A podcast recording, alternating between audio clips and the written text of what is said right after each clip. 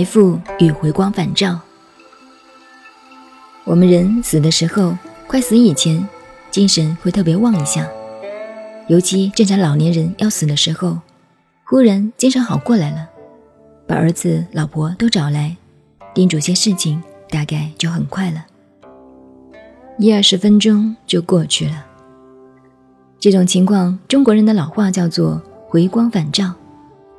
其实这就是一阳来复，一阳来复又是一个生命的开始。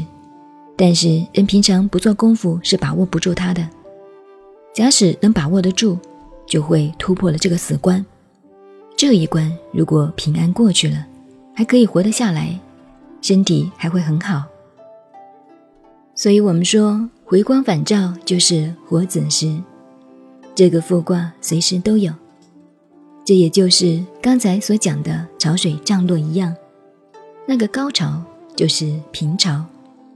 所谓的平潮时间很短，潮水的涨是慢慢的涨，像我们小时候到海边看潮水涨，看到远远的海水一波一波的涨上来，涨到一个高度的时候，它就不流了。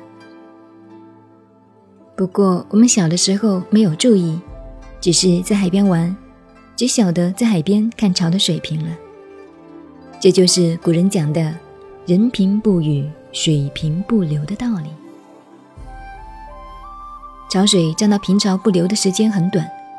我现在回想，在海边玩的时候，大概有十几分钟，最多不过半个钟头，就看到平潮那个潮水不动了。再一下就看到潮水慢慢的退了，渐渐的短下去，矮下去。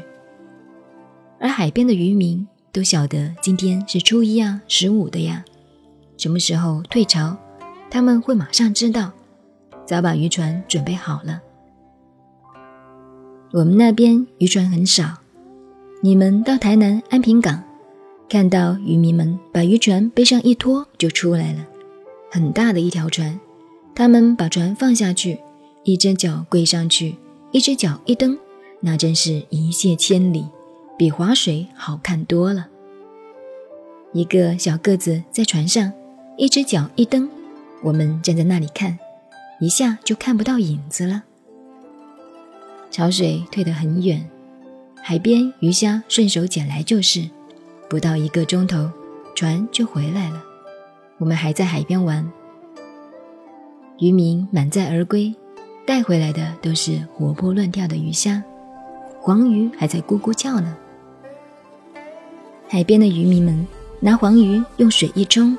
连肚子都不抛，带着鱼鳞就下锅了，那真是别有味道。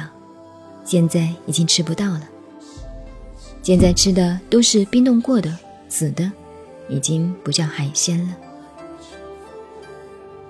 我们知道了这种涨潮的现象，就可以知道我们身体同这个法则也是一样的。邵康节说，在子头午尾，一阴一阳。都要注意，所以我每天不但夜子时要注意，中午的午时也要注意。你看吧，一个人到了午时，有修养与没有修养感觉就不同了。有修养的人，他知道午时来了，要做功夫了。有时候想睡觉，一般人则昏沉了，因为阴气来了。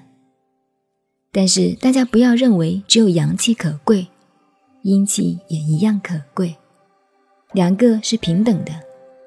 因为阴极阳生，男人可贵，女人也一样的可贵。所以不要光站在男性的立场讲话，一切都是平等的。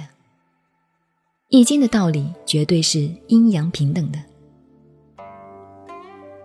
不过，邵康节提到火子时，只提到这一面，你就要想到对面的这一方也有火五十。人做事感到疲劳了，脑子不想了，那就是火五十够卦来了，特别需要休息，必须睡眠。睡眠休息会恢复精神，这就是阴极阳生。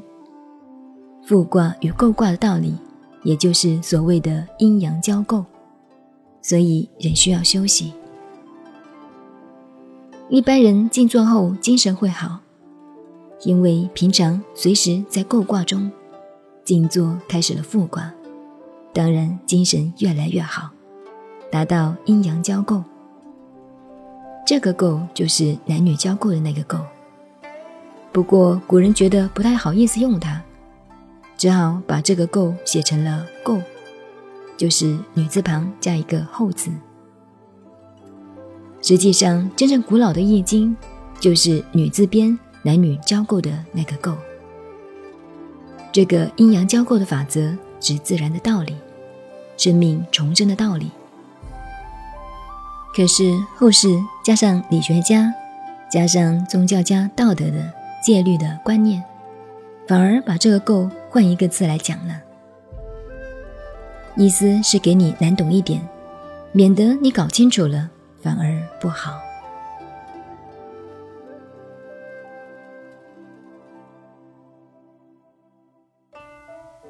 您好，您现在收听的是南怀瑾老师的《易经纪传别讲》，我是播音静静九 A，微信公众号 FM 幺八八四八，谢谢您的收听，再见。